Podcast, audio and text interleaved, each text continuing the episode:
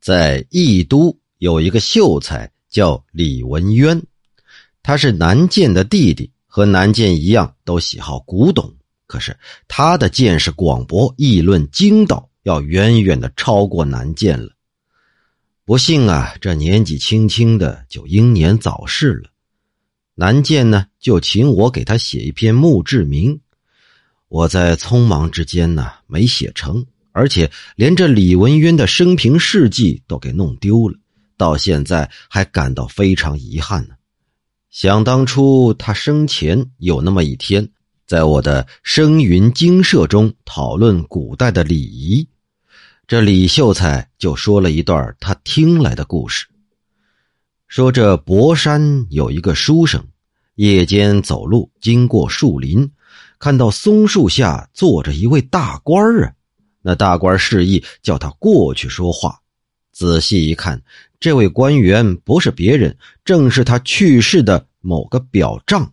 没办法，书生只好上前行礼呀。那官员呢，就开始跟他拉起了家常，详细的询问了书生家里的情况。一来二去啊，这书生也就不太害怕了，于是就问了：“哎呀，这自古以来……”人家都说人死了之后遗骸是埋在荒郊野地，可是这灵魂应该是附在家庙的神主牌位上。表丈大人家里是有祠堂的，又怎么会在这里呢？官员就说了：“这个问题问得好啊，可这种说法呀，只是人们自古都不去坟地祭祀的一种托词而已。我跟你说呀。”这家庙家祠，那是祭祀的地方，主要祭祀的是神主牌位。灵魂的降临呢，是以宗祠神庙的神主作为依附的。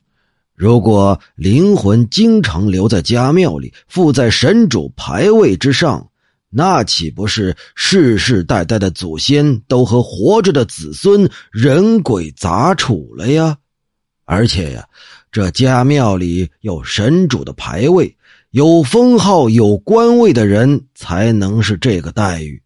现在，一个地区、一个乡村能建造家庙的，我看呐，这一万家里头也不过是一两家而已；能建立祠堂的，这一千家里也就不到一两家；能设立神主牌位的，一百家里也没有一两家呀。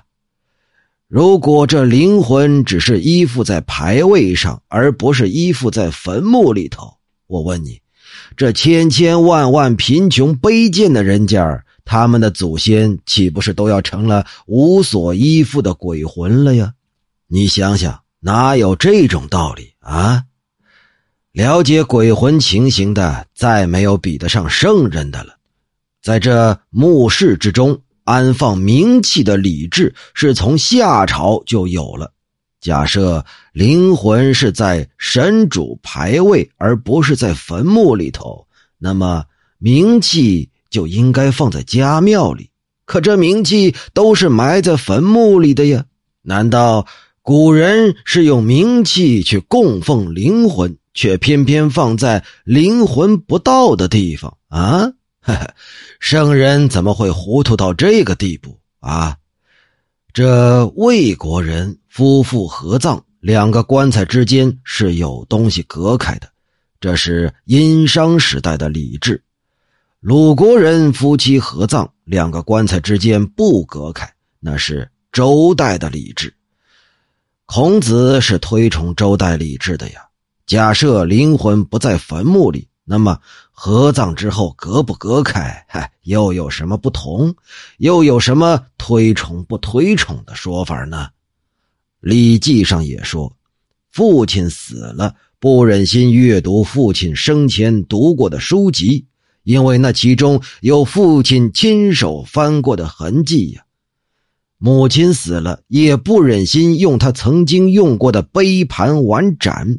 因为那上面有母亲饮用过的痕迹，这么小的物品还这么重视，那怎么会把先辈的遗体看得好像是不存在一样的，却另外竖起个几寸长的木块，硬说那就是父母的灵魂所在呀？